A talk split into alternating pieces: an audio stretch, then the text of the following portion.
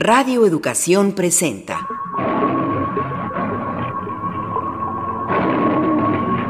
Imaginarios sonoros.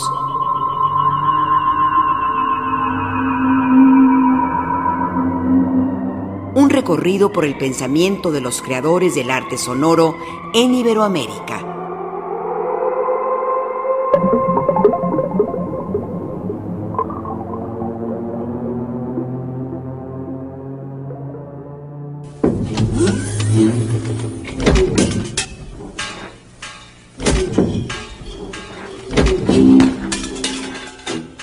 Vivimos en la época de la imagen, en la hegemonía de lo visual, en la que el resto de los sentidos tiene menor jerarquía e incluso expresiones como la música en todos sus géneros y variantes están determinadas por la vista.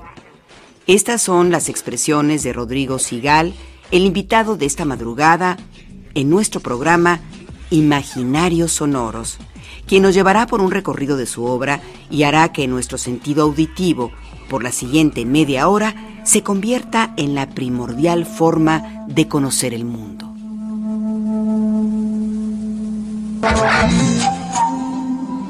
Rodrigo Sigal, uno de los referentes más destacados y obligados dentro del escenario de la creación musical y del arte sonoro en México, con su trabajo tan prolífico como contrastante, ha viajado por diversos países, cruzando fronteras, lo que lo ha llevado a ser reconocido a nivel internacional.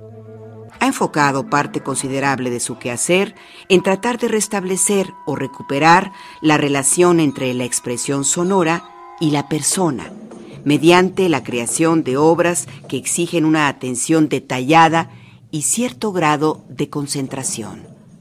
Pero, ¿quién es Rodrigo Sigal? ¿Y cómo surge su interés por la creación artística sonora? Bueno, yo soy eh, compositor, me formé en composición musical en el CIEM, luego hice posgrado en el extranjero y ahora soy el director del Centro Mexicano para la Música y las Artes Sonoras, que es un centro que pertenece a la Secretaría de Cultura del Estado de Michoacán y al CONACULTA a través del CENART, y también soy el director artístico de Visiones Sonoras, el festival el origen de mi, de mi aproximación a la música vino, eh, a diferencia de muchos otros compositores, desde la tecnología. Es decir, a mí me interesaban primero las computadoras y después la música.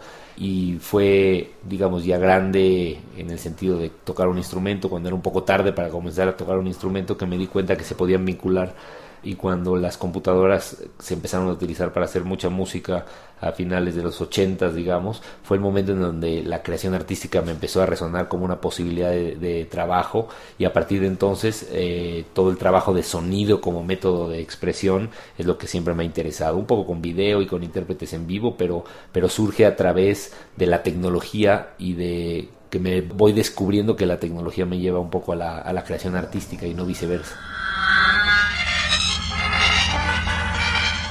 Recuerda que Imaginarios Sonoros también es una comunidad virtual. Encuéntranos a través de las redes sociales. En Facebook como Imaginarios Sonoros, en Twitter como arroba imaginasonoros o bien escríbenos por correo electrónico a imaginariosonoros arroba radioeducación.edu.mx.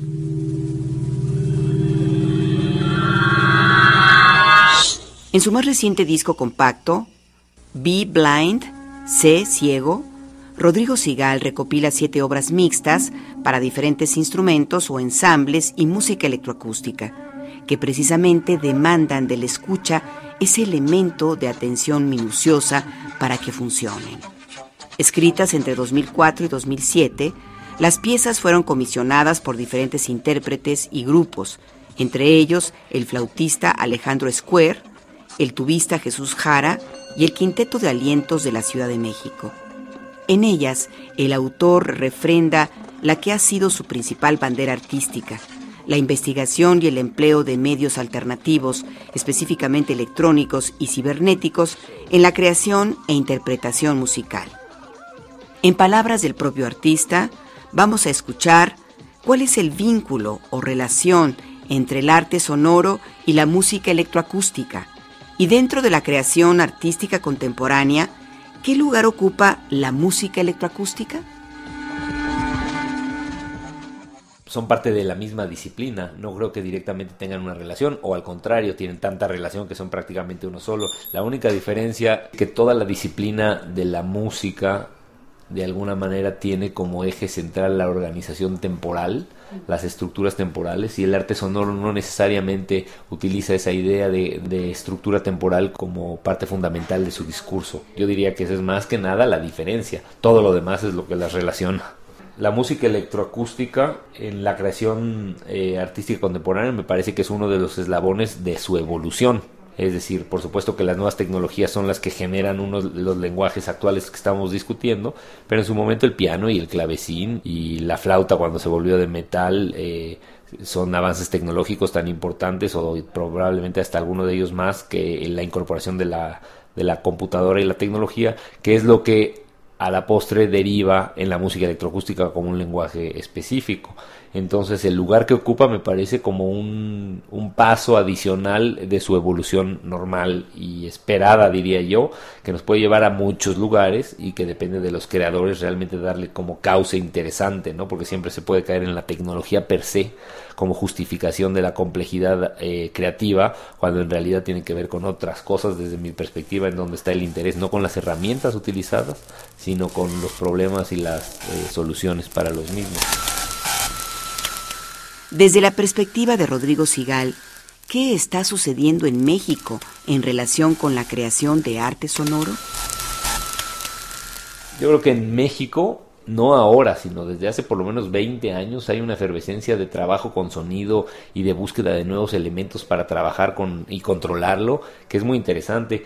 Yo como creador y como director del CEMAS, yo siento que el CEMAS es más como una respuesta en donde las instituciones nos tardamos un poco en atender ese, ese interés que hay en México. Lo veo con compositores de afuera y muchos de los, de los chavos. El, el arte sonoro sucede solo. Es decir, no tiene que ver con las instituciones tiene que ver con la gente creando y las instituciones hoy en día sirven simple y sencillamente para vincular a estos creadores los eh, y, para ponerlos en contacto y que sean espacios de reflexión. Pero yo creo que eh, lo que está sucediendo en México en relación con la creación eh, del arte sonoro y la música electroacústica y la música contemporánea es algo muy diferente a lo que pasa en Europa y en otros países que está de alguna manera siento yo como un poco más detenida, como que evoluciona más lento, como que es menos atrevida, porque ya existe como un campo estructurado de lo que se vale y no se vale, como ha sido siempre en la música. Y creo que en México, eh, como en otros países de América Latina, algunos otros países periféricos, como se llama Sudáfrica, Taiwán eh, y otros lugares, eh, hay cuestiones más arriesgadas que son muy interesantes. Por varios años, Rodrigo Sigal formó parte del taller de composición del profesor Mario Lavista, además de haber estudiado con Dennis Smalley, Javier Álvarez, Franco Donatoni, Judith Weir, Michael Jarrell, Alejandro Velasco y Juan Trigos, entre otros. Sin embargo, ¿ha habido artistas que han influido en su propuesta creativa? Esto es lo que nos comenta el artista al respecto. Bueno, sí hay muchos artistas de, de, manera concreta cercanos, compositores como Alejandro Viñao, el mismo yo Pedro Oliveira, que lo tenemos en el festival en esta semana. Son compositores que han influenciado muchísimo mi trabajo, eh, desde lo que componen hasta lo que dicen y cómo lo expresan. Y desde, desde otro punto de vista, gente como Denis Molly o François Dumont, que son compositores, digamos, los grandes nombres de la música acusmática, para mí han sido fundamentales y he tenido la, la fortuna de poder estudiar con ellos. Y en México, en México, gente como eh, Javier Álvarez, por ejemplo, eh, ha sido fundamental en, mi manera de entender eh, la música, sin olvidar que tuve la oportunidad de estudiar con Mario Lavista, que también fue parte fundamental de, digamos, de mi periodo inicial para entender cómo, cómo, pienso la música hoy en día. Yo siento que es como una fusión de todo esto, más todas las experiencias de diario de los artistas que pasan por el CEMAS y en visiones sonoras que todos te dejan algo y te quitan otra cosa, Imaginarios Sonoros está en las redes sociales. Facebook, Imaginarios Sonoros. Twitter, arroba Imagina Sonoros. Información, arte sonoro, artistas sonoros y tu participación. Únete a nuestra comunidad. Actualmente Rodrigo Sigal es director artístico de Visiones Sonoras un festival internacional de música electroacústica que se ha consolidado como el principal evento en su tipo en México y uno de los principales en Latinoamérica, que busca generar vínculos entre artistas y estudiantes, crear nuevos públicos y fomentar la creación de obras que integren el uso de tecnologías contemporáneas. Bajo la mirada de Rodrigo Sigal, ¿Cómo logra un artista estar en constante actualización ante la firme aparición de nuevos desarrollos tecnológicos?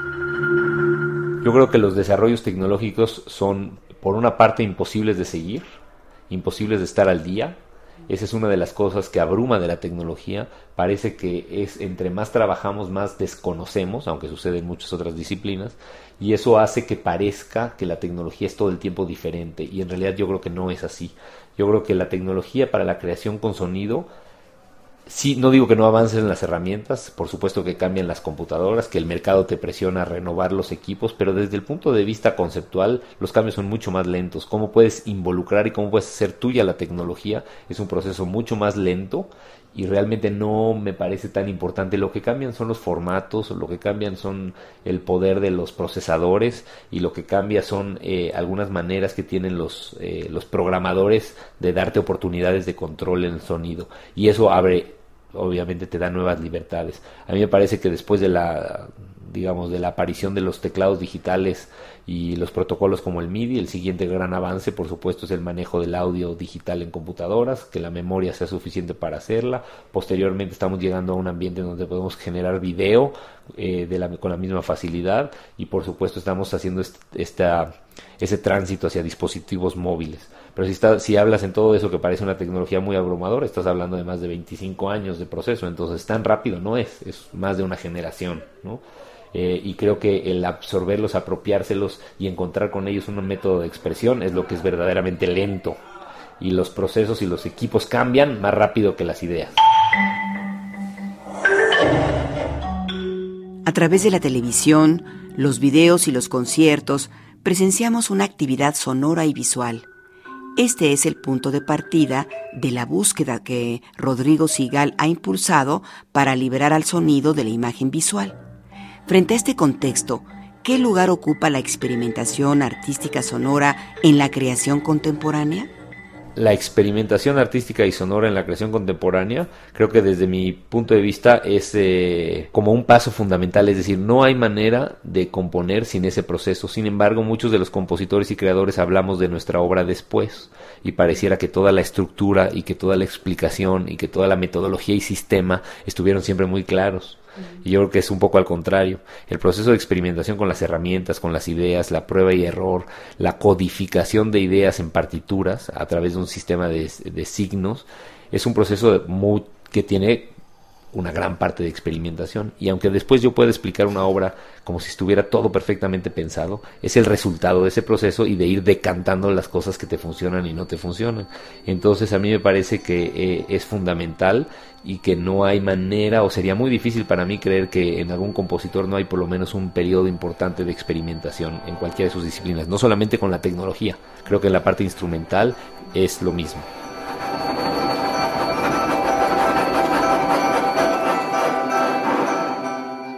La obra de el artista sonoro Rodrigo Sigal es muy vasta y de distintos matices.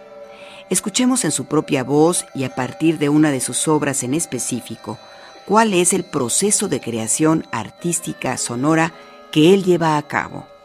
Bueno, mi proceso creativo, eh, la verdad es que ahora está dividido en dos partes. En mi ensamble lumínico con el que toco en vivo y me interesa la búsqueda de interfaces y maneras de comunicarme con intérpretes tanto de instrumentos como de los contenidos visuales.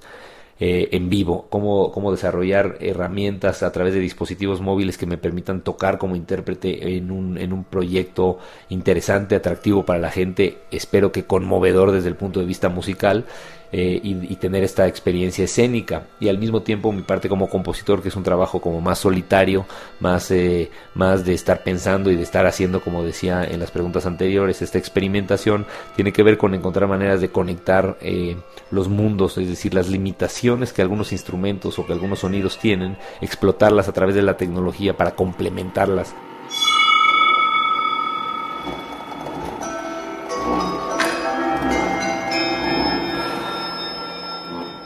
Ahora ha llegado el momento de que te pongas cómodo, cierres tus ojos y te invitamos a que escuches Repetition of Perception, en donde podremos seguir las recomendaciones de su autor, Rodrigo Sigal, como nuestro guía de escucha y así poder disfrutar de esta pieza de arte sonoro.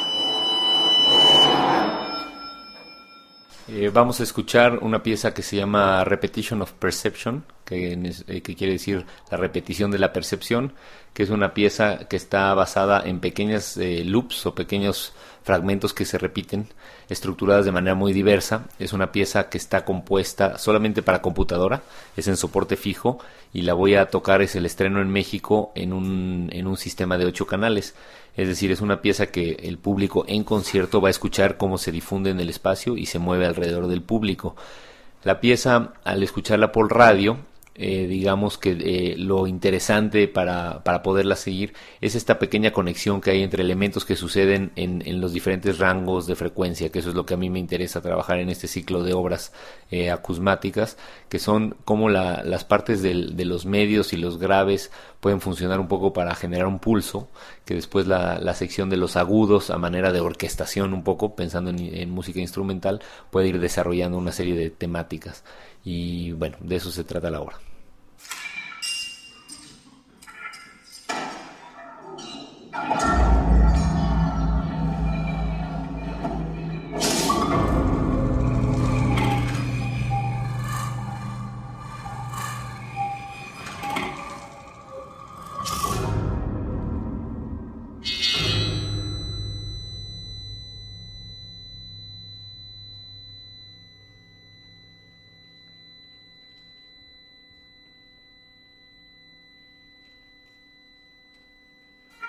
Thanks.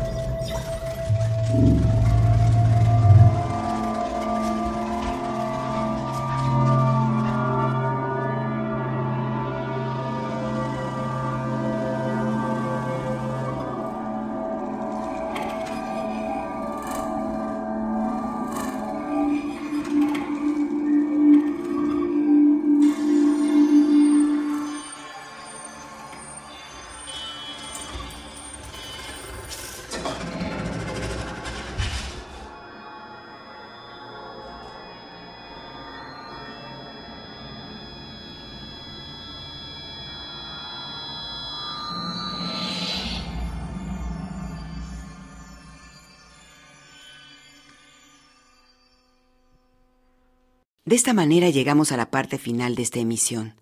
Si te interesa escuchar el programa completo, entra a la página de Radio Educación www.radioeducacion.edu.mx, haz clic en el micrositio de Imaginarios Sonoros y ahí encontrarás todos los podcasts.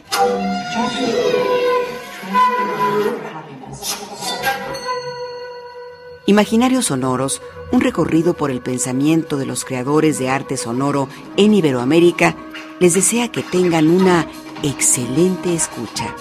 Hasta pronto.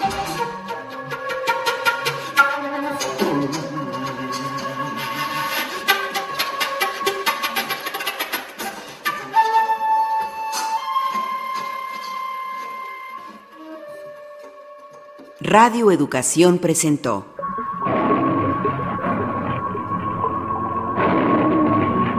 Imaginarios Sonoros.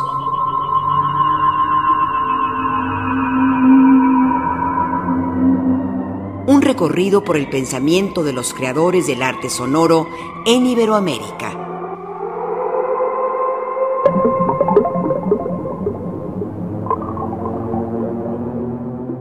Participamos en la realización de este programa en los controles técnicos y Pro Tools Paco Aguilar, en la asistencia de producción Liliana Trejo. Investigación y musicalización, Miguel Ángel Fernández. Conducción, María Eugenia Pulido. Coordinación y entrevista, Perla Olivia Rodríguez. Guión y producción, Anabela Solano.